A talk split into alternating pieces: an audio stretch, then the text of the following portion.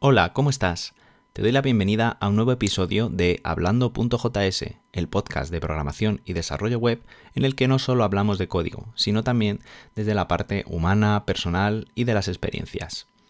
Mi nombre es Carlos Azaustre y soy desarrollador web desde hace más de 10 años. Actualmente me dedico a la creación y divulgación de contenido sobre tecnologías web, sobre todo en YouTube.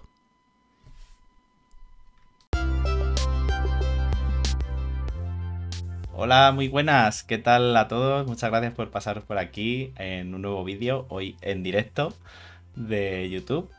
Y hoy tenemos un, vídeo un tanto especial, es una entrevista eh, en la que vamos a, bueno, una entrevista, mesa redonda, charla, debate, un poco de todo, en la que vamos a hablar con Marta Pérez, que es Community Builder en Malt. Y vamos a hablar de algo que pues, se ha preguntado muchas veces aquí en el canal y en, y en varias, eh, bueno, en las diversas redes en las que me suelo mover, que es todo el tema de cómo ser freelance, ¿no? Cómo, cómo empezar, cómo facturar, cómo conseguir proyectos y tal. Y yo creo que Marta, que la tengo aquí a mi derecha, no sé, yo soy un poco disléxico, no sé qué lado es. Eh, bueno, pues está aquí que nos va, nos va a ayudar un poco a responder todas esas dudas y que nos cuente un poco sobre su experiencia. Así que, Marta, primero de todo, muchas gracias por, por eh, estar aquí en este rinconcito eh, esta tarde. Y nada, cuéntanos un poco quién eres y, bueno, y qué es, qué es Malt, ¿no? Porque yo lo conozco, pero seguro que mucha gente en el chat y que esté viendo el vídeo, pues no, sabe de, qué va y así los pones al día. Genial. Bueno, pues Carlos, lo primero, muchas gracias por tenerme aquí en tu directo. Eh, sí, bueno, yo soy Marta, soy Community Builder de Malt y básicamente lo que es Malt es una plataforma que une a freelance con clientes sin intermediarios. Es como una solución para, el freelance, eh, para que invierta menos tiempo en todo el proceso con los clientes y también para el cliente para que eh, invierta el menor tiempo posible en todo esto de contratar, de contratar a un profesional. Genial, genial. Por eso te digo que, yo lo conozco porque sí que tengo cuenta desde, desde hace bastante tiempo. Creo que hasta el logo era distinto cuando, cuando yo me, hice cuenta. Y sí que no he llegado a, tener un, un, proyecto con Malt porque, bueno, el momento en el que me llegaban, que eso ahora os comentaré, eh, pues estaba con otras cosas y no podía, no tenía tiempo para, bueno, pues para aceptarlo, ¿no? Pero tanto por dentro de la plataforma como pues eh, gente del equipo de, pues, de Marta, ¿no? Que están ahí un poco de orientadores, o por así decirlo, con, eh, los, proyectos. Sí que me llegan muchas solicitudes, ¿no? De, en lo que es mi campo, ¿no? Que es el desarrollo web. Pero, eh, bueno, ya nos, ya nos contarás un poco más adelante, porque mal desde freelance, pero claro, aquí en este sector en el que nos movemos en este canal, pues es todo desarrollo web, diseño web pero entiendo que Malt, eh, como es freelance, será para, para todos los campos, ¿no? Sí, al final es cierto que Malt es una solución para, todos los campos, eh, pero en especial se mueve mucho más y hay mucho más proyecto en el sector tecnológico, bueno, desarrollo tanto web como móvil, eh, también en, el diseño gráfico y la comunicación y el marketing. Yo diría que esos son los campos en los que más proyectos suele haber. Poco a poco, cuanto más conocido es obviamente una plataforma, más clientes tiene, por lo que más proyectos van saliendo. Eh, así que es como que hay un poquito de todo, pero estos cuatro o cinco sectores sí que son los, que más se puede especializar. Claro, son además, eh, digamos, trabajos que puedes hacer, pues eh, lo que siempre digo, ¿no? Que puedes hacer con internet y un ordenador. No necesitas una oficina, ¿no? Porque, bueno, ahora con internet pues tenemos comunicación como estamos teniendo tú y yo ahora y no estamos en la en la misma oficina ni nada, entonces no hay, no hay problema ¿no? en eso. Pues genial, genial. Eh, una pregunta que te quería hacer es ¿cuánto tiempo realmente lleva Malt en España? Porque creo que empezaste, empezó la empresa en Francia, puede ser, y luego llegó aquí, o bueno, cuéntanos un poco cómo nació esto, eh, si sabes. Sí, sí, total. Eh, Malt empezó, en Francia en el 2013, si no me equivoco, 2013-2014. Y bueno, pues vieron que fue bien y, decidieron abrir en España en el 2017. Así que desde el 2017 está, está en España. abrieron hace relativamente poquito, pues alrededor de un año en Alemania.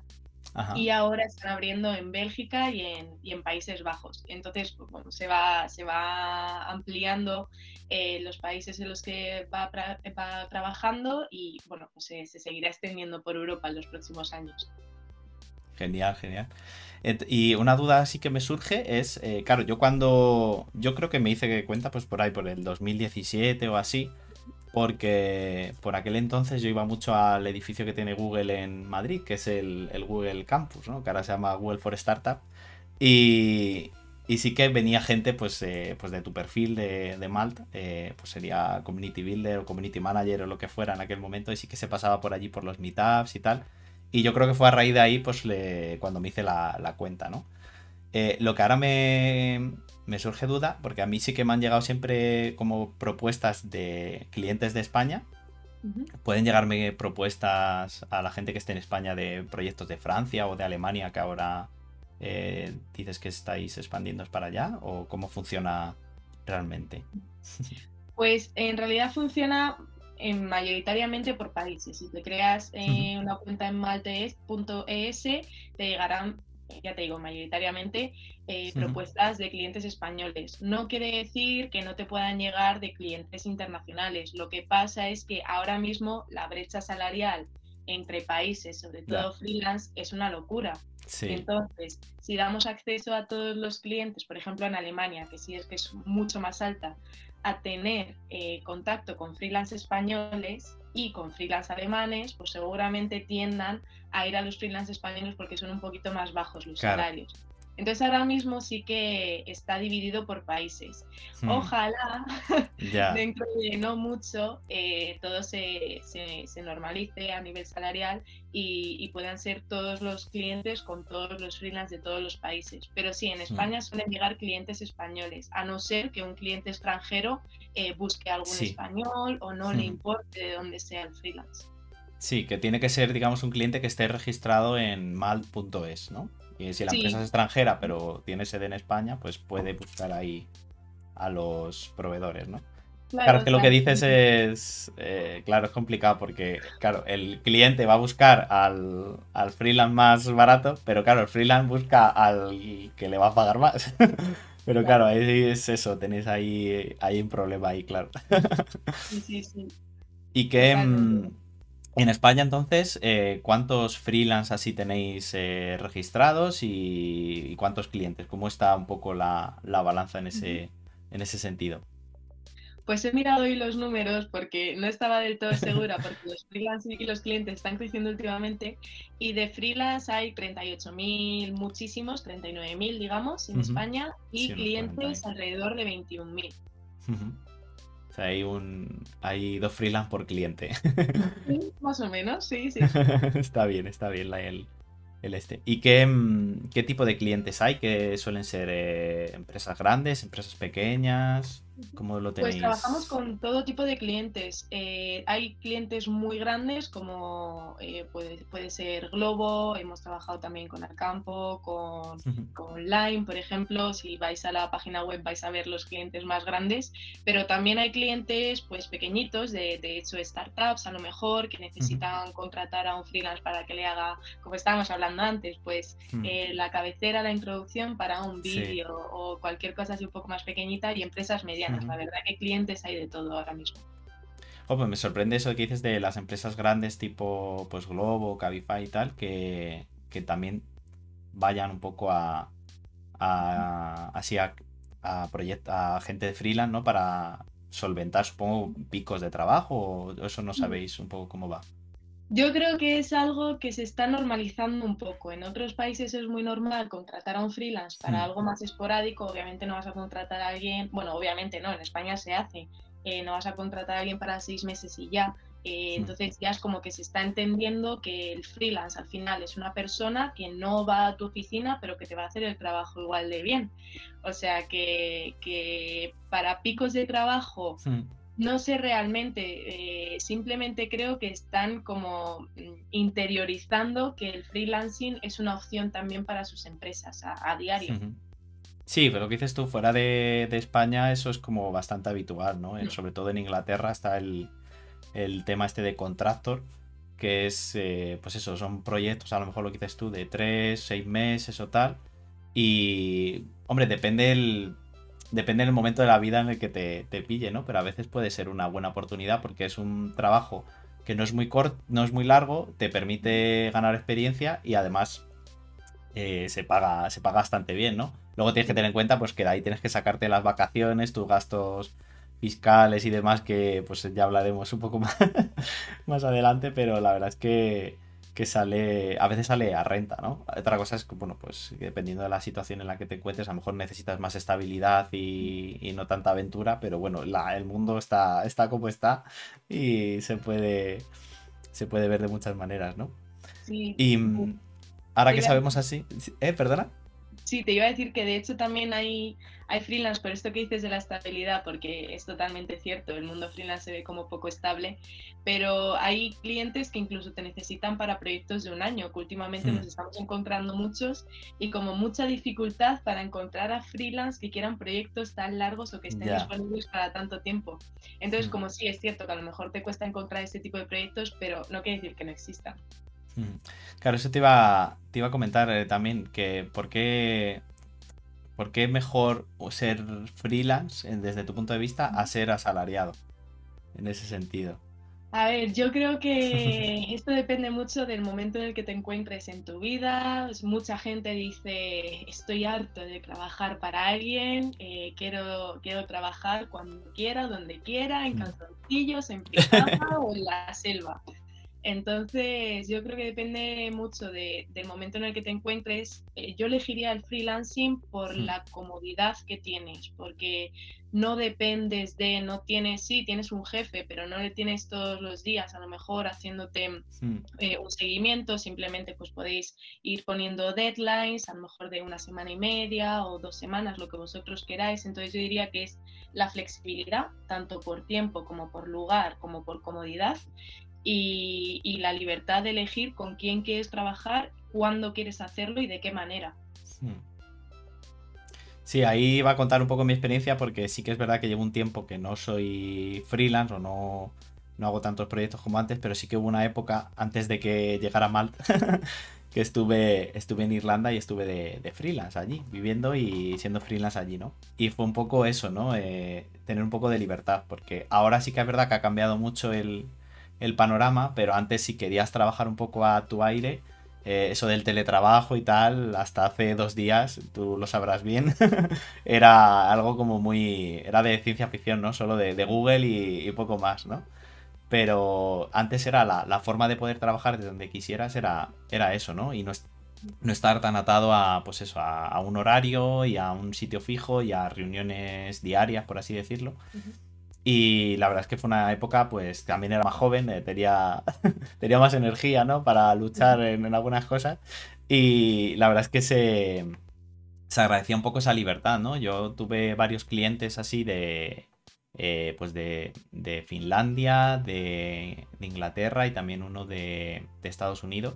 Y era pues en plan, mira, pues lo, o sea, se, se dividía bien el proyecto en, en hitos, digamos, entregables para que en cualquier momento, pues tanto una parte o la otra, pues querían, digamos, terminar el, contrato o la, relación, ¿no?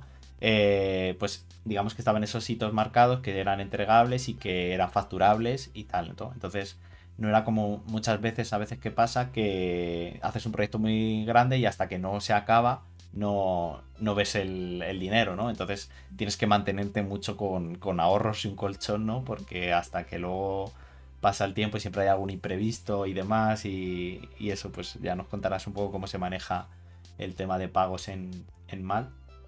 Pero sí que es verdad que te da esa, libertad y yo creo que a día de hoy, eh, bueno, nos cuentas un poco si ha crecido un poco desde que empezó la pandemia el número de freelance registrados? ¿Habéis notado ahí algún cambio? ¿O cómo ha sido la, em, tendencia? Pues si te soy muy sincera, yo entré justo eh, cuando ya se volvía medio a la normalidad. Entonces ese crecimiento no lo vi, eh, pero sí que escuchaba hablar de ello y sobre todo pues ese cambio un poquito de mentalidad, sobre todo en las empresas, porque si no hay empresas que contraten, al final los freelance pues tienen poco que hacer. Eh, pero sí, sí, sí que lo hubo. No te sé decir ningún porcentaje, simplemente he escuchado. Sí, pero se notó ahí un... Efectivamente, que se notó. Que se notó totalmente. Sí, claro, bueno, es una época un poco peculiar por eso, porque como hay mucha incertidumbre, pues eh, habrá gente que dirá, voy a intentar buscar lo más estable que exista en este momento, que es nada realmente. Y la otra es, pues, como la, la, frase que siempre se dice, ¿no? Que de las crisis es cuando surgen las oportunidades. Pues también ya es un poco, vamos a ver qué sale, ¿no? Así que sí, entiendo que es un perfil, yo creo que a la larga va, va a crecer mucho y, va a ser. O sea, no creo que sea el estándar, pero cada vez no se va a ver, se va a ver menos raro ser freelance y trabajar en remoto y demás. Sí, de hecho mucha gente no conoce qué es ser freelance. De hecho tengo amigos eh, soy bastante joven, entonces tengo amigos que no conocen lo que es. ¿Dónde trabajas? Digo, pues en una plataforma para freelance. ¿Qué es eso? ¿Y qué es eso? Madre mía. Sí. eso me. Bueno, ya no tanto, pero sí que me pasaba al principio, ¿no? Que era, pero eso, pero eso se puede hacer, se puede ser uno trabajar por su cuenta, ¿cómo es eso? y pues así, enlazando un poco con, con lo que estamos contando, eh, que mm, ya nos has dicho que las los perfiles son muy variados, pero vamos, digamos, todos siguen un poco la misma línea, que es marketing, desarrollo, diseño y tal. Dentro del desarrollo y el diseño, porque también en el chat tenemos a Salomón, que es el diseñador oficial, eh, hay mucho diseñador y mucho desarrollador aquí que, sigue el canal. Entonces, eh, ¿qué tecnologías o cosas así? Bueno, aquí tengo una visitilla por aquí abajo. Eh, ¿Qué tecnologías y así eh, son las que más se demandan? Sobre todo, pues, eh, lo, que yo más suelo hablar aquí en el canal es desarrollo web, JavaScript y siempre, pues, la típica pregunta es, pero ¿hay más trabajo de React? ¿Hay más trabajo de Vue? ¿Nos puedes orientar un poco en eso? Porque seguro que eso a la gente le, le encanta saber. Sí, pues eh, todos los años hacemos lo que le llamamos el Maltech Trends, que básicamente es un informe de las tendencias tecnológicas que hay en España anualmente. Eh, ahora mismo eh, tenemos mucha, pero mucha, mucha demanda de React por encima de Vue. Están bastante en el nivel, pero sí que es cierto que React es como una tendencia que ha pegado muy, muy fuerte este mm. último, este último, bueno, 2020-2021. Entonces yo diría que en el, en lo que es JavaScript, eh, podríamos decir que, sería React, Vue y luego... Pues, Angular, ¿no? Angular, sí. Puede ser, puede ser Angular. Sí, eh, yo creo que es más o menos lo que tengo siempre en mente y lo que siempre me preguntan, ¿no? ¿Qué, es mejor, React, Vue, tal? Yo siempre digo que eh, pruebes todo un poquito, o sea, no te vas a ser experto o experta en, bueno, ahora te pregunto que me dicen que pregunte también por mobile. que también, hay, también hay gente de móvil. Los tengo ahí en, apartados en, la, en un cajón. Pero sí, es uno que, una cosa que siempre me preguntan. Yo siempre digo, eh, si no sabes de ninguno, pruébalos y, y el, con el que más eh, feeling o mejor te, te, sientas, más cómodo te, te resulte, pues ves a por él, porque trabajo suele haber de, de todo. De, hacen, resuelven la, la el mismo problema, lo único que lo hacen, uno lo hace de una forma, otro de otra, y ya es pues para el desarrollador eh, que sea más cómodo de usar. Y sí que es verdad que React, claro, lleva un, poco más de tiempo que Vue y ya se ha quedado un poco más estandarizado, entonces sí que tiene más. Por eso siempre suelo hablar más de React que de Vue, pero también tengo Vue lovers aquí que me dirán, no, Vue, Vue, Vue. Pero vamos, que yo creo que más o menos se llevan la, la, mano. Lo único que, bueno, React lleva más tiempo, está como más comodito ahí. Y mira, ahí está Pablo, TeamView. y de... hagamos un informe de este año del 2021 para el 2022, ya veremos si se han alcanzado, si ha superado Vue. No, Vue yo creo que todavía superar, no, pero que se están acercando y ya es casi, pues, no al 50-50, pero, pero casi. Pero vamos, yo he trabajado con, ambos y los dos son los que más los que más me han gustado. Angular, pues hace tiempo que lo usé y ya eso ya es, etapa pasada, ya no me meto ahí. Y como dice Sergio, eh, que pregunte también por mobile, porque claro, también es verdad que aunque aquí nos dediquemos al desarrollo web, luego al final del día lo que más usamos es el, el teléfono y las aplicaciones móviles son las que más están más demandadas también. Entonces, ¿cómo, cómo está el mercado en ese, en ese ámbito? Pues eh, mucho de Swift y mucho de Kotlin. O sea, y cuando digo mucho es muchísimo. De nuevo, buscan disponibilidades pues eh, que, tengan completas o sí, mayoritariamente completas, que estén dispuestos a trabajar tres, seis meses con un cliente porque es lo que más cuesta encontrar y ya que el cliente se lanza a buscar este tipo de talento fuera, eh, no de manera interna, pues es como lo que, lo que nos falta, por así decirlo. Así que, bueno, pues si está interesado que se cree un perfil, yo le ayudo a mejorarlo. a lo mejor lo tiene ya, ¿eh? Porque Sergio, ahora mismo no sé si Sergio trabaja de freelance, pero seguro que, está ahí metido, seguro que está ahí. Y en, en, comparación con desarrollo web, ¿hay más de móvil o más de web o están ahí ahí? Yo diría que hay más de web, pero, pero no te lo puedo decir segura porque además tenemos bastante demanda. Hmm. O sea que ya se ha pasado a, eh, a Kotlin y Swift, ¿no? Que antes era Android con Java y Objective-C, ya se ha estandarizado el uso de, de Kotlin y, Swift, ¿no? Totalmente. Hay también bastante demanda de Java, es cierto, en ningún momento ha desaparecido, pero Swift y Kotlin es algo que ha pegado muy, muy fuerte, eh, por, lo menos desde que yo estoy en Malt, así que sí, totalmente. Y frameworks así tipo React Native, Flutter y tal, ¿qué tal? ¿Hay ofertas de ese perfil o directamente eh, piden freelance ya nativos, no buscan cosas así eh, híbridas que sirvan multiplataforma. Sí, cosas híbridas, ¿eh? De hecho, hay supermalters que básicamente son personas que llevan pues, un tiempo en la plataforma y que han hecho bastantes proyectos.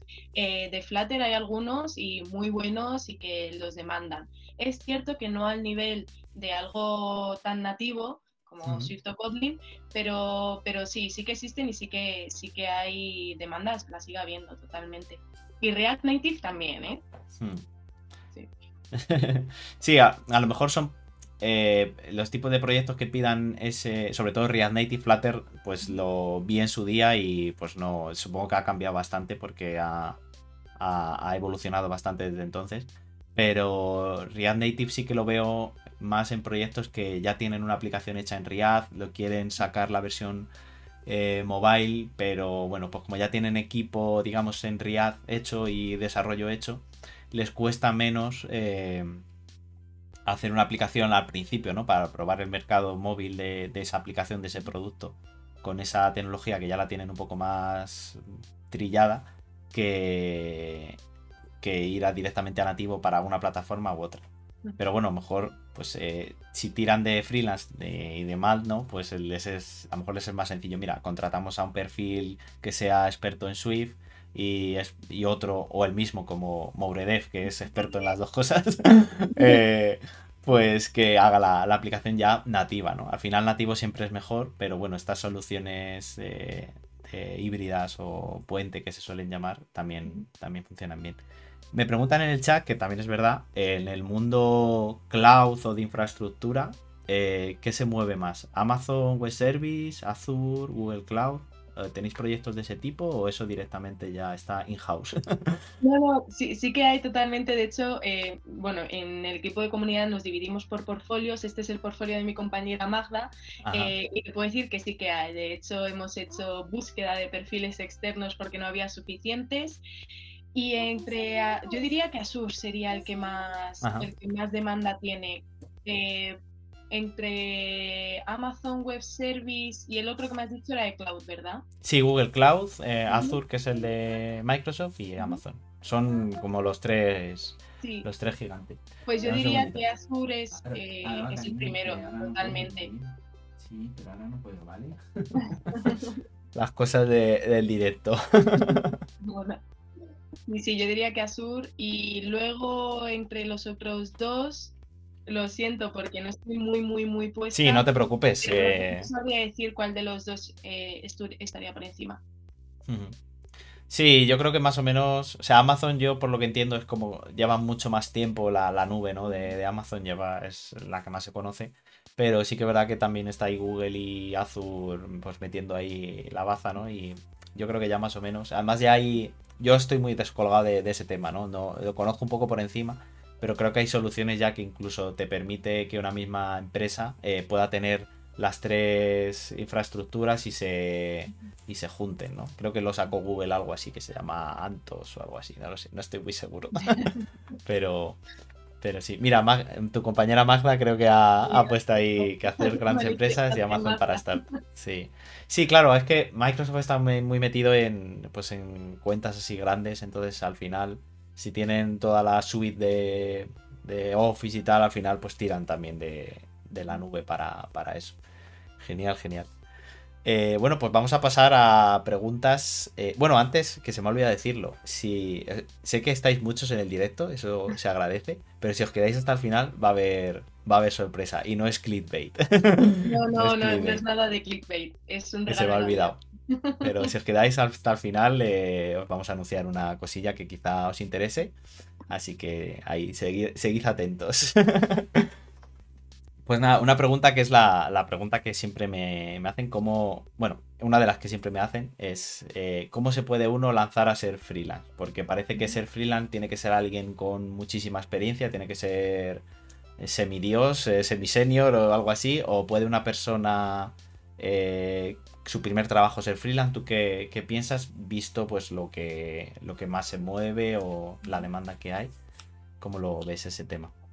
Eh, lo primero es, eh, si quieres ser freelance, puedes serlo desde que te lanzas, acabas una carrera, un bootcamp, un máster, o simplemente eres autodidacta y te quieres lanzar a ser freelance, porque creo que eso es más como eh, una forma de trabajar diferente, simplemente que poca gente conoce, pero sí, desde el principio, si eres junior, perfectamente te puedes lanzar al mundo freelance. Es cierto que eh, aquellas, aquellos perfiles que tienen pues eh, 3, 5, incluso ya son senior, eh, años de experiencia, son los más demandados, pero eso no quita que haya empresas, y ya no solo pequeñas, sino empresas medianas, incluso grandes, que para proyectos que a lo mejor no necesitan eh, tanta, tanta experiencia, cogen a perfiles que son junior. Y, bueno, estos perfiles al final suelen cobrar un poquito menos, por lo que este, para todas las empresas, eh, si no es algo como muy específico, ya te digo que necesitan a alguien muy experto, les pueden coger perfectamente. O sea que si hay alguien por aquí junior que tenga poquita experiencia y se quiera lanzar, totalmente, simplemente tener un perfil atractivo eh, y a partir de ahí, eh, si, si, sabes plasmar todo lo que haces y de qué manera puedes trabajar con un cliente, sin ningún tipo de problema te pueden coger. Claro. Yo, yo, añadiría, pues lo que siempre se dice, ¿no? Tener un portfolio y tal. Eh, si, es, si es tu primer trabajo, quizá a lo mejor pues el, mundo freelance te sientas un poco abrumado, ¿no? Porque ya no es solo el trabajo que tienes que hacer, es ya dotes comunicativas, ¿no? Dotes, dotes negociadoras, papeleos y demás, y a lo mejor pues te, te abruma de primeras. Pero bueno, yo creo que la sociedad va cambiando, nos va haciendo más espabilados ¿no? con, el, con el tiempo y sí que es verdad que a día de hoy es una opción que, planteable, ¿no? No tienes por qué tener experiencia súper grande ni nada, ¿no? Pero sí que es verdad que sí que tener un poco de experiencia a lo mejor en haber hecho un proyecto, aunque sea para ti mismo, ¿no? Un proyecto propio para pues probar una tecnología, lo que sea, eso siempre te, te va a ayudar porque, pues al final, claro, mm, un freelance también se pide un poco que sea un poco autónomo, valga la redundancia, ¿no? Que no tenga que estar tan, eh, pues preguntando dudas a lo mejor tecnológicas, ¿no? Más dudas de, de concepto, de cómo abordar cierta solución, pero no tecnológicas, ¿no? Y eso a lo mejor lo ganas pues con la experiencia de ya digo, un proyecto propio o una primera empresa en la que estés unos meses de prácticas o algo así. Yo, es como, digamos, para que no te des el, eh, el, batacazo, ¿no? Al principio, ¿no? Porque a lo mejor te, sientes muy abrumado y dices, ah, el mundo freelance no es para mí. A lo mejor no es para ti ahora, pero en unos meses sí, ¿no? Yo por lo menos es lo que... Ah, mi experiencia ha sido esa, ¿no? Yo he estado en, pues, de prácticas de becario, he estado en empresa, he estado en startup y también he estado de freelance, ¿no? Entonces ha sido un poco todo todo ahí, pero sí que es verdad que antes de trabajar sí que he hecho cosas por mi cuenta, de, empezar a trabajar profesionalmente, hice cosas por mi cuenta cuando no se llevaba lo de ser emprendedor, eso no, no, existía la palabra todavía en el diccionario, ¿no? Sí, yo creo que ese tipo de cosas, o por ejemplo, tener algún familiar que necesita que le ayudes en algo o que le hagas algo, simplemente ofrecérselo. Pues algún familiar tiene un negocio, todavía no ha implementado Claro. tal. Oye, ¿te gustaría que te hiciese esto? Te lo hago gratis y simplemente es para coger un poco de experiencia, un poco de soltura, ver qué funciona, Mm. qué no funciona, poder plasmarlo, eh, pues eso, como experiencia o en el portfolio, lo que se necesite. Y luego también eh, diría que que lanzarse a ser freelance con plataformas como Mal, por ejemplo, y no es porque yo trabaje en Mal, pero sí que me parece eh, una plataforma que, te, que te apoya mucho, que te acoge, que cualquier duda que, que puedas tener, siempre hay un equipo, pues nosotras, el equipo de comunidad, estamos para resolver lo que sea. A nivel legal también tenemos soporte, a nivel de comunicación hacemos webinars, o sea que todo eso sí que Ujú. puede ayudar a aquellos perfiles más junior a que no se sientan tan, tan, tan sobrepasados. Claro. Pues sí, es verdad. Eh, mira, una pregunta que, que ponen aquí, que la tenía yo apuntada para, para preguntarte es, bueno, preguntan que es mejor ser freelance tipo lobo solitario o ser freelance con otros freelance para abordar un proyecto. Y yo te iba a preguntar algo parecido, ¿no? Que, eh, que si la, la plataforma, eh, dentro de la plataforma tú como freelance puedes contratar a otro freelance, ¿sabes? Es decir, que no hay diferencia a ver si lo puedo explicar un poco mejor. Es decir, no hay, no, no pensar como el cliente empresa y el proveedor freelance, sino que yo estoy apuntado ahí como freelance y quiero contratar un diseño a otro freelance. Eso se, la, la plataforma lo, lo tiene pensado o soportado. Pues ahora mismo la verdad es que no, es algo que estamos planteando para años futuros, eh, entonces ahora mismo he de decir que, que no, pero lo tenemos muy hablado y muy pensado. Eh, lo que sí que hay ciertas veces en las que ya vienen eh, grupos, pequeños grupitos de dos o tres personas que tienen o bien su agencia montada, su Ajá. empresa, lo que sea, y dicen cada uno nos espe- especializamos en algo, así que en el momento en el que un cliente venga, le ofrezco mi servicio como persona individual, pero también le digo que soy capaz de hacer esto porque tengo un equipo detrás que le puede, que le puede hacer Ujú. todo, todo aquello. Entonces, ahora mismo, si quisieses contratar, coger, por así decirlo, a otro freelance que te ayude con un proyecto, ya sería como, eh, serías el cliente, ¿no? Porque contratas a un freelance para que Sí. te ayude a un proyecto con un, con un nuevo cliente. Eh, ya te digo, espero que dentro de no mucho lo consigan hacer, pero en caso de que sean un par de colegas o ya te digo, ya esté algo más solidificado y que quieran meterse como freelance, sí, sí que se, se- se podría hacer, siempre pues contándoselo al cliente, que somos un par de personas, tal, la facturación va a ir a nombre de, de Mm. Claro. uno de los dos y ese tipo de cosas. Entonces, en el caso de como agencia, en plan que somos tres, yo me cojo, por ejemplo, a, a Sergio, que es móvil, a, a, a Jo- a- Jorge, que es View, y a Pablo también, que es View, y nos montamos ahí una mini agencia. Ahí que sería hacernos, un- aparte de un perfil cada uno, un perfil de agencia, o en el perfil personal de cada uno, dices, sé hacer esto, pero también te ofrezco lo otro, ¿no? Efectivamente. Y así eh, si te llega una es oferta de una cosa, pues lo puedes ir, digamos, ahí Sí, bordeando, ¿no? Es así, es así. La cosa es tener un perfil eh, lo más específico posible porque al final eh, la Sí. plataforma funciona por, por búsqueda de palabras, por keywords y por el algoritmo. Entonces, eh, si tú tienes un perfil eh, muy, pues eso, muy técnico, muy enfocado en algo y además en la descripción pones y también te puedo hacer esto y esto y esto porque mis, mis compañeros Pepito, Juanito y Fulanito que también son freelance de la plataforma, eh, te lo consiguen hacer. Entonces ya a partir de ahí también el cliente ve que estos freelance también hacen esto, Ujú. te puede ayudar Sí, haces un poco sinergia y al final pues crecemos todos, ¿no? Mira, preguntan también otra, y al final las preguntas que teníamos pensadas pues al final han- son las que pregunta la gente. Eh, dice que si los contratadores, eh, bueno, el resumen es, mm, tú te apuntas como freelance, te llegan ofertas, eh, tienes tú que aplicar a ellas, eh, cómo funciona un poco la plataforma en sí. Vale, la plataforma cómo funciona, la peculiaridad que tiene, por así decir, es que no están las ofertas colgadas y tú aplicas a ellas.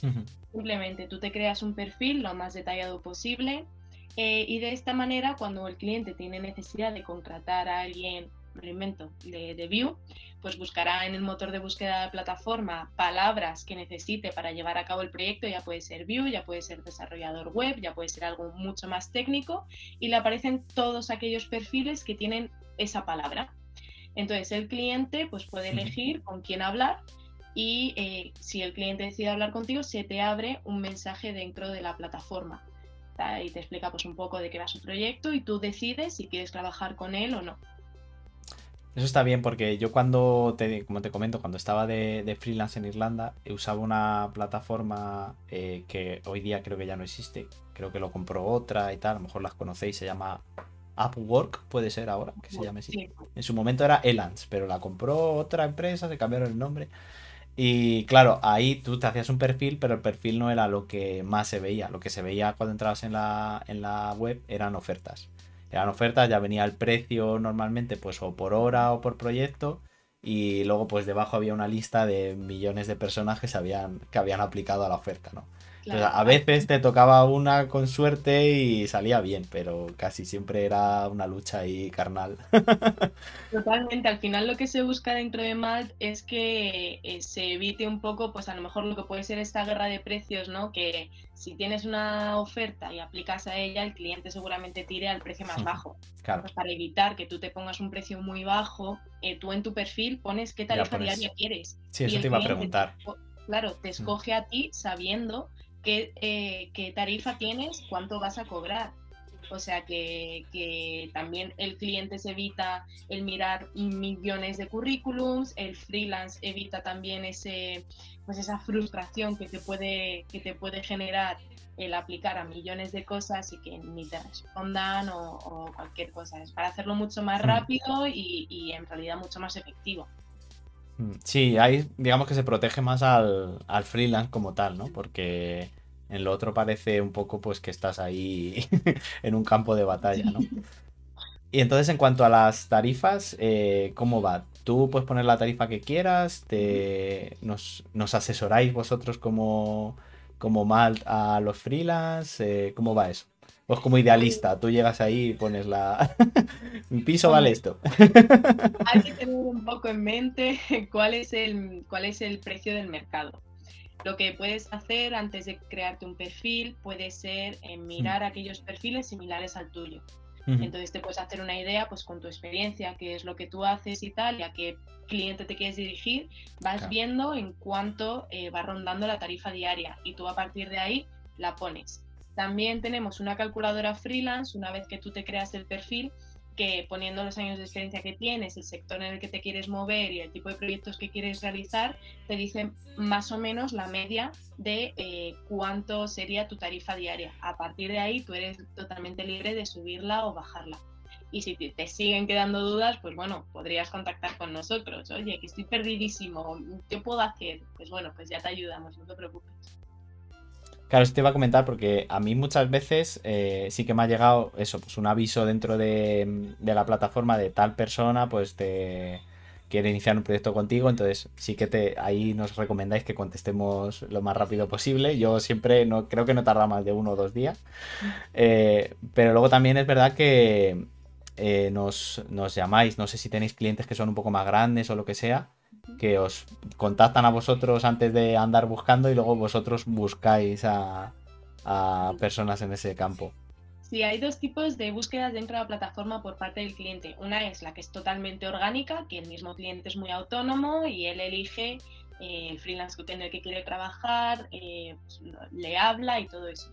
Y otro sería pues que el cliente genera como una plantilla, un dashboard eh, y escribe eh, pues una descripción del proyecto, cuánto sería el salario medio, el tipo de skills que necesita el perfil y eh, eso nos llega a nosotros. Entonces, una vez que nos llega, pues somos los encargados de buscar aquellos perfiles que pueden encajar. Entonces, por eso llamamos mucho a los perfiles. Nos gusta conocer qué es lo que hacen, más allá de lo que pueden en, la, propia, en la propia plataforma porque es en caso de que llegue un cliente con este tipo de necesidad, eh, les, metemos directamente la oportunidad. Genial. Y mm, eh, ¿qué te iba a preguntar yo también? Claro, en ese precio, eh, entiendo que, claro, Malt tiene que, tiene que cobrar algo porque, claro, todo sería muy bonito si fuera todo gratis, pero no puede ser. Entiendo que hay una comisión o un fee o algo. ¿Eso cómo, cómo funciona? Sí, eh, Malt eh, tiene unos gastos de servicio por proyecto ganado. Esto quiere decir que crearte un perfil dentro de la plataforma, recibir propuestas y ver cómo funciona es totalmente gratuito y en el momento en el que le envías un presupuesto a un cliente y el cliente acepta este presupuesto, tienes que tener en cuenta que el 10% del presupuesto que has enviado es de gastos de servicio de la plataforma. Entonces, una vez que tú generes el presupuesto, se te descontará pues, el IVA, el IRPF, eso lo pones tú, y también te aparecerá menos 10% de gastos de servicio de MALT. Y al final, el total de cuánto se te quedaría. Estos son los primeros tres meses. Si con un cliente sigues la relación más de tres meses, eh, a partir del cuarto mes incluido ya sería un 5%.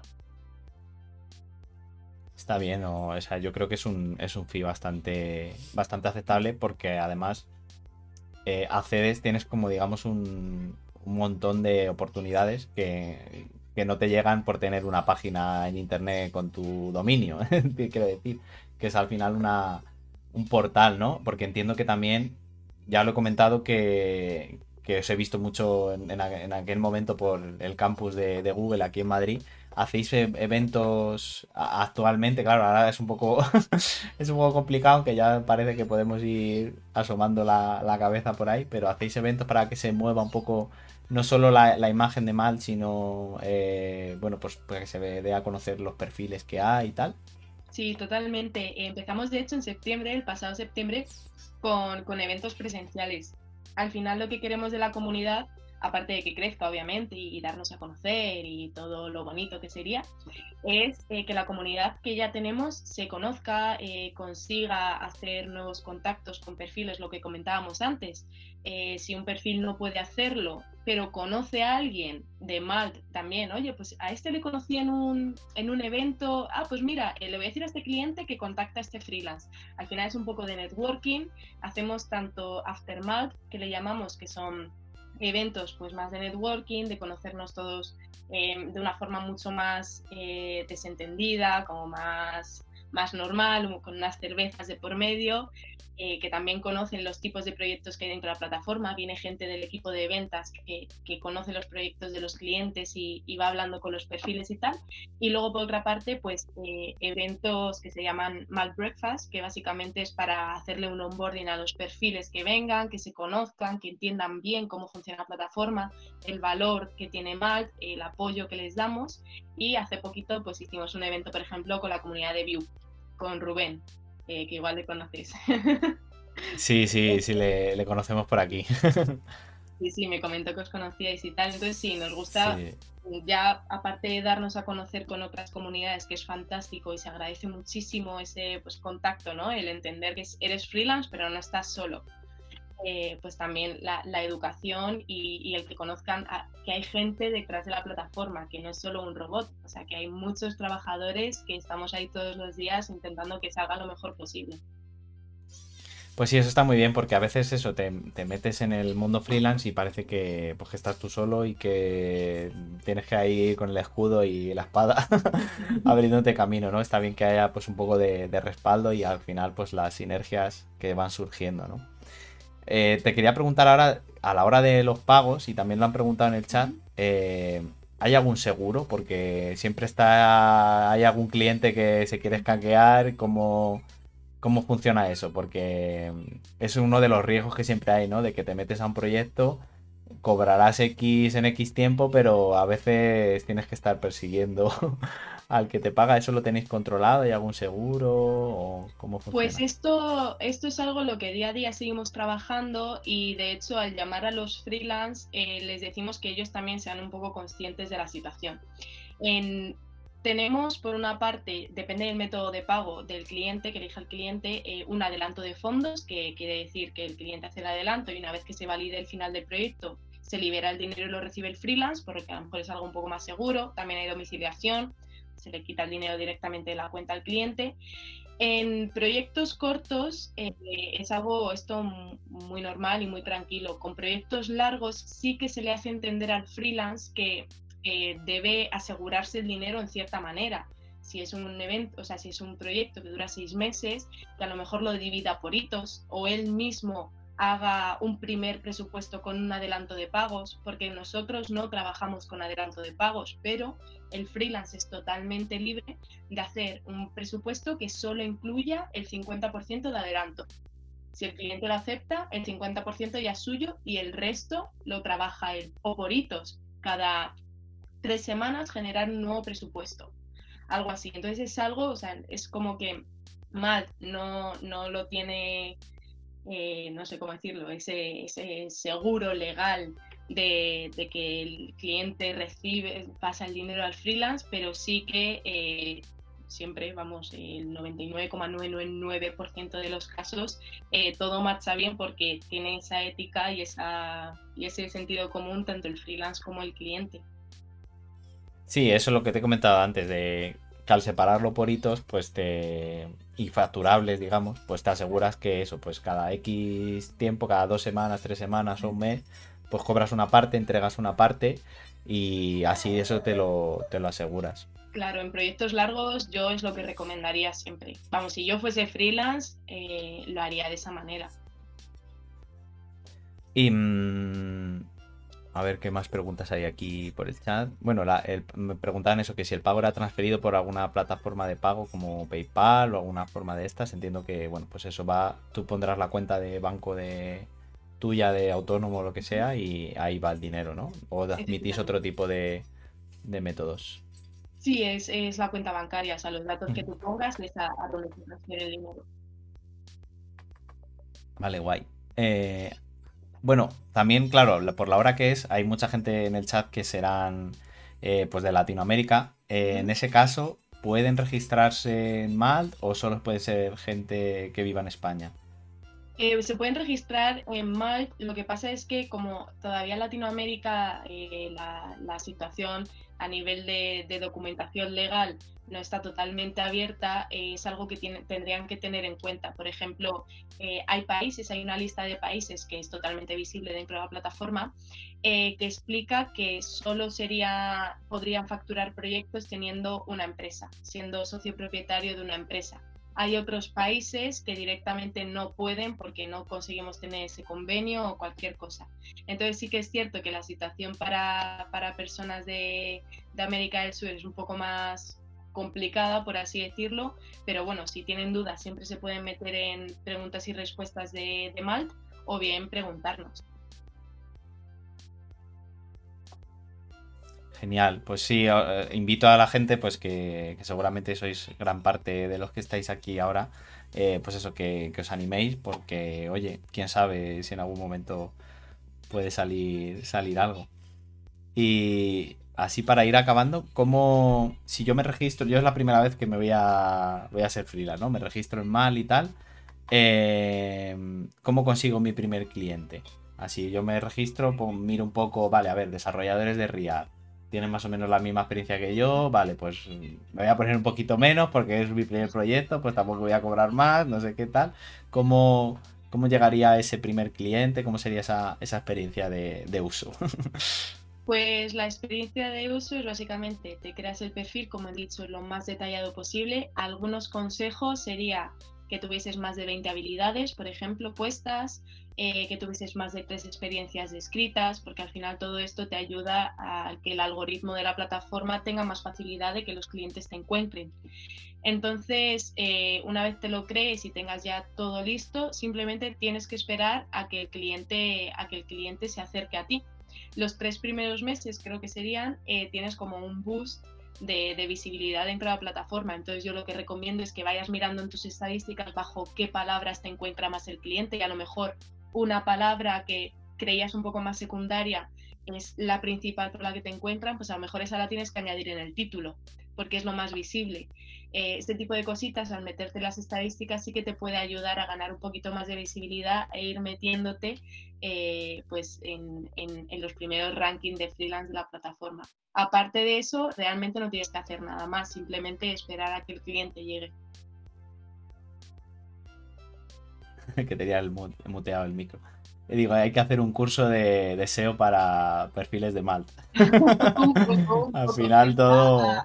A, la disposición de todos, o sea que todos lo No, pues eso está muy bien porque, claro, pues webs también como LinkedIn también funcionan un poco así. eh, al final hay que saber venderse, no es engañar, sino pues, oye, poner la palabra clave que más se relacione con, con lo que tú haces y que es más buscada. Porque a lo mejor tú no te defines como, yo qué sé, programador Riaz, a lo mejor dices, no, yo soy desarrollador, pero a lo mejor la- las empresas o los clientes sí que buscan programador. No sé, son ese tipo de cosas que no caes. Pero si pues mal y, y te ofrece esas analíticas de qué palabras son las que llegan hacia ti, pues potencialas, potencialas si tienen que ver contigo, claro. Si, si tú no trabajas con Android y te llega, pues no, no pongas soy desarrollador Android, porque luego, luego no, no vale. genéricas. O sea, si eres desarrollador web, no pongas desarrollador web, pon con qué tecnología trabajas. Claro, sí, cuanto lo dices tú, cuanto más específico, mejor. Claro, mucha gente de marketing, marketing digital. Vale, Ya, pero es que eso es todo. eh, pero es que. Claro, pero AdSense, SEO, eh, copy de Twitter, copy de tal. Eso es. Muy bien, pues yo ahora mismo ya preguntas así, creo que te he preguntado más o menos todo lo que tenía pensado. No sé si en el, en el público hay alguna pregunta. Creo que había, antes cuando estábamos hablando de tecnología, se nos ha pasado una. Y es que preguntaban de NES, NES JS. No sé si sabes lo, lo que es, que es un, como un framework de, de React. ¿Hay proyectos de, de esa tecnología? ¿Sabes si han llegado alguna cosilla? Sí, sí que los hay porque los he estado bicheando hace, hace no mucho, eh, pero tendría que decir que hay menos que, que Vue y que React, por ejemplo. Sí que Mm. los hay, ¿eh? Eh, es lo que digo. Y quién sabe si el día de mañana se pone de moda, porque esto va también por muchas modas. Sí, eso está. Es que, o sea, es algo que lleva dos, tres años. Entonces, en el mundo startup y así de proyectos súper nuevos se, se usa mucho. Pero sí que es verdad que a lo mejor eh, empresas que ya tengan un proyecto hecho, pues a lo mejor cambiar todo, todo, todo lo que tienen a, a NES les, les cuesta, ¿no?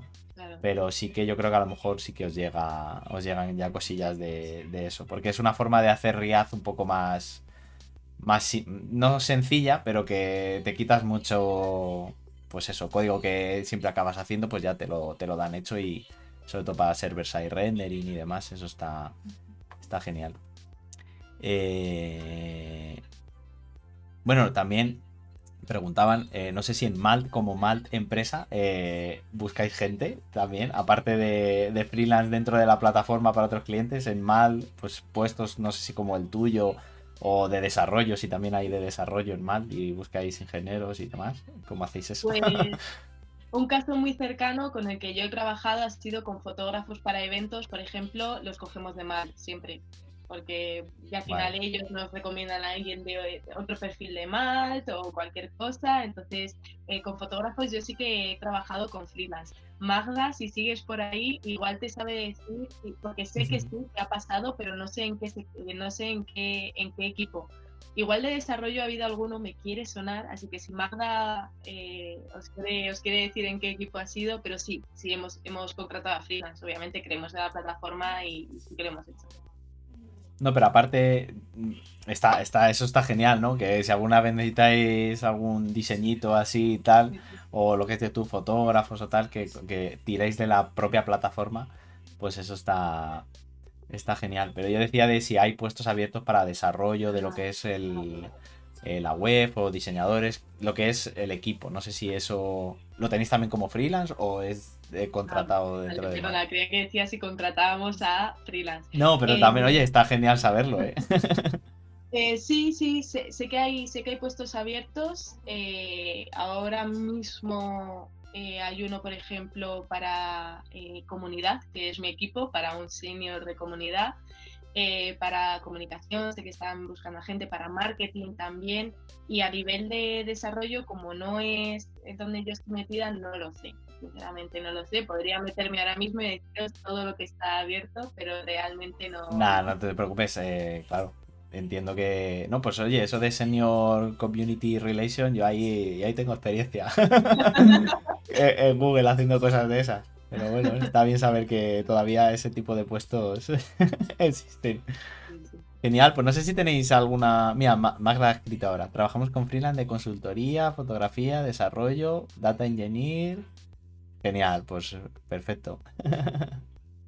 Mira, María que está en el chat, que es habitual, aquí en YouTube no, porque no hago muchos directos en YouTube, pero en, Twitch sí, eh, ha, sido, ha sido fotógrafa, pero ahora está enfocada en el desarrollo web y también trabaja de freelance, así que no sé si tenías... De la fotografía. No sé si tenías cuenta... Sí, no sé si tenía cuenta en mal, pero pues, le animo que se, que se lo haga porque así seguramente le, lleguen ofertas y, y pueda ir sacando cosillas. Sí. Yo creo que lo guay de Mal también es eh, que tienes, pues, tienes como soluciones para todo. Por ejemplo, trabajamos con, con, con, coworkings, por ejemplo, que te dan descuentos por si siendo freelance, que no te apetece trabajar desde tu casa, pues coges un coworking para estar con más gente. De hecho, nosotros ahora mismo trabajamos en el coworking, lo que es mal. Entonces, este tipo de cosas está bien. Por ejemplo, con las gestoras, que suelen ser bastante caras, pues también tenemos un partner con gestora. Eh, para darte de alta como autónomo, pues también con Nomo o pues no sé, un montón de cosas. Eh, hay un seguro de AXA de responsabilidad civil, que eso me parece muy importante, que cualquier cosa que pueda pasar con algún cliente eh, te cubre. O sea que ese tipo de cositas sí que creo que para el lado del freelance les beneficia, les beneficia un montón. Y les escuchamos siempre, o sea que cualquier feedback que quieran tener seguramente podamos conseguir algo. Claro, es verdad que eso no lo había pensado porque, claro, yo en su día ya, ya me pegué con la burocracia de Hacienda y demás y, eso pues ya lo tengo más o menos trillado, ¿no? Cada año cambia un poco alguna cosa, pero más o menos pues las cosas que hay que declarar, las cosas en las que hay que registrarse, pero si alguien, claro, se inicia de nuevo, ¿hacéis algún asesoramiento en ese sentido? ¿Decís que... ¿Cómo se dice? Eh, ¿Impresos tiene que rellenar o ¿Sugerís alguna gestora con la que tengáis partner, como has dicho? Tenemos una gestora, de hecho, que la primera consulta es gratuita, o sea que le escribes un email y te responden, y en caso de que le quieras contratar tienen un descuento, o sea que para todo eso sí que sí que tienen ese soporte. Nosotros desde MAD no somos expertos legales, pero por eso mismo tenemos a esta gestora que sí que resuelve todas las dudas y de hecho hacemos un webinar, un webinar mensual con ellos que suelen ser los más vistos, por cierto, porque eh, hablan, por ejemplo, de cómo cerrar el año fiscal, que eso a todo el mundo le interesa. Eh, o cosas que te puedes, que puedes meter para, para desgrabarte, ¿no? A final de año. Eh, cositas así que sí que sí que merecen la pena, pues ellos siempre nos ayudan. Sí, porque es que, eso es un, es un mundo en sí mismo, es, es otra carrera. Entonces sí que, vamos, o sea, yo recomiendo siempre mirar un poco lo que tienes que hacer para entender un poco cómo va el, asunto, pero sí que al final eh, delegar un poco esa parte, porque es que yo llegué a un momento en, en, hacerlo yo todo y es que te consume más de la mitad del tiempo solo el andar revisando facturas, que si haciendo las cuentas, que si tal. Y eso que autónomos es, es más o menos sencillo, porque si ya te metes en SL empresa, eso ya. eso es, otro mundo ya. Entonces ahí sí que eso es recomendado para, para quitarte dolores de cabeza, de centrarte en, lo tuyo, en, vale, pues voy a hacer este proyecto, lo, lo programo, lo diseño, lo desarrollo, lo que sea. Y, y, luego pues, facturarlo, pero ya no que no tengas que estar pensando, pero ¿cuánto tengo que hacer esto? Sobre todo las fechas, porque las fechas es eso es un dolor, porque como te pases un día, fasca. Entonces, si eso te lo llama un gestor y se ocupa de eso, pues te, te, olvidas y está guay que lo tengáis ahí, que lo podáis recomendar. Y la primera consulta que dices gratuita, pues seguro que ya en ese en esa consulta te quitan, vamos, el 90% de todas las preguntas que te rondan la cabeza, ¿no? Total, totalmente. Mira, sí, dice tu compi que en, eh, de desarrollo y eso hay bastante gente, pero están en, Francia, que es donde está, mm. digamos, la, sede, ¿no? Claro, es que en Francia hay un montón de trabajadores, claro. Claro, si es, si es francesa es normal, ¿no? pero bueno, aquí aquí en España, la verdad, es que yo creo que no sé cómo estará a nivel, pero yo creo que parece española la, empresa, que decir, de, gente que estáis ahí. Porque la españolizamos mucho, siempre le damos el toque español. No, pero eso está bien porque así como que no notas que es una empresa de, fuera, ¿no? Que está más, eh, digamos que hablan tu mismo idioma y tal, ¿no? Que es más Cada cercano, más entonces al final. ser pues como un poco más independientes, no depender tanto Mm. de lo que nos diga Francia, porque sabemos que aquí en España a lo mejor puede gustar. Claro, es que son cosa. culturas distintas, son formas muy distintas. Está bien eso, está bien. Eh, Ah, mira, ¿cómo, ¿cómo hacer para hablar con vos? O sea, ¿cómo contactar con vosotros o cómo... ¿Qué, qué tiene que hacer? Por ejemplo, María quiere hacerse perfil, ¿qué hace? ¿Se va mal y, y lo monta ahí o...?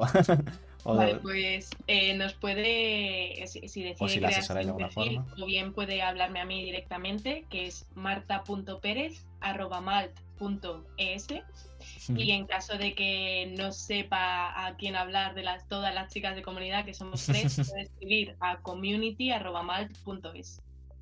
Muy bien, pues ya sabéis. Ahí, pero vamos, la web, yo cuando me registré es bastante sencilla porque te va sugiriendo todo lo que puedes poner, ¿no? Y también pues si ves un poco perfiles, lo que hemos dicho antes, ves los perfiles más parecidos a, a ti que hay y bueno, pues al final lo de siempre, ¿no? Copia y pega, que sí, pero miras un poco, ah, mira, pues este es casi como yo, pues ya está, miro cómo lo tiene puesto y ya está. Pero para el asesoramiento sí que sí que está bien una llamada, o sea que si lo necesita y, y nos quiere comentar un poquito más, pues sin ningún problema, que, que- que nos hable, nos escriba y, y le llamamos. Eso es. Pues nada, creo que preguntas así ya no. Eh, es marta.perez.malt.es. Pero vamos, si vas a malt.es saldrá ahí el email de community o tal. Sale el Y. de, no sale el de community, sale el de customer care, el de soporte, que es hola.malt.es, Ujú. ese sí que sale al final. eh, pero bueno, si habláis a, la- a las chicas de Customer Care. Siempre nos dirán, oye, hablarle, responderle vosotras, y sin problema. Me dice Madalena, si decís que venís del directo, contestamos aún más rápido. Contestan antes de que, de que escribáis, de lo rápido. Tengo el directo YouTube.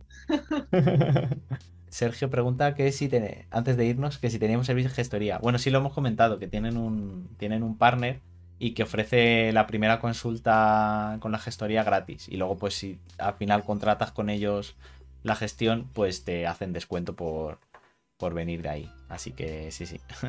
y sobre todo si sois freelance o queréis serlo, que os animéis a, a registraros y a ir creando el perfil porque seguro que salen salen cositas, ¿no? Como se suele decir, se vienen, se vienen cositas. Y ahora he de decir que hay mucha demanda de todo este tipo de perfiles, de React sobre todo, eh, todo lo que engloba JavaScript, pero React sobre todo, así que si alguien está interesado, es su momento. O sea, de Sí. verdad que es su momento. Sí, sí, y si no sabéis Riaz, hay un vídeo por aquí que os saldrá recomendado de aprender Riaz en 30 minutos. O sea, veis se ese vídeo y hacéis el, el perfil normal y ya está, ya está todo hecho. Genial, pues oye, muchas gracias Marta, eh, ha sido un placer este ratillo, no sé cuánto rato hemos estado al final, pero bueno, la verdad es que se me ha pasado, se me ha pasado rápido. y espero que, bueno, pues que la gente que no conocía mal que ya lo conozca, que se anime y los que sean freelance y ya tengan clientes también que se, se apunten y que sigan recibiendo eh, pues ofertas de trabajo. Y nada, pues a ver si nos, nos vemos en otra y seguimos hablando de, del mundo freelance, a ver cómo ha evolucionado en, en un tiempo. Claro que sí. Muchísimas gracias, Carlos, de nuevo por, por tenerme en, en el directo encima. No, gracias a ti por, Por estar aquí, que yo si hablo solo es un rollo, es mejor hablar con alguien. Ah, Se me ha pasado, se me ha pasado súper rápido, la verdad, y a mí Malte es algo, es un proyecto que me ilusiona mucho, me parece muy bonito, entonces siempre que pueda hablarlo y darlo a conocer a, a más personas, yo, yo encantada, así que sí, seguiremos hablando, comentándote cuáles son las nuevas tendencias, eh, y igual de ahí puedes sacar un vídeo. Pues sí, claro, eh, hay que aprovechar, hay que aprovechar todo. Pues nos vemos en el siguiente. Ciao, ciao. Hasta.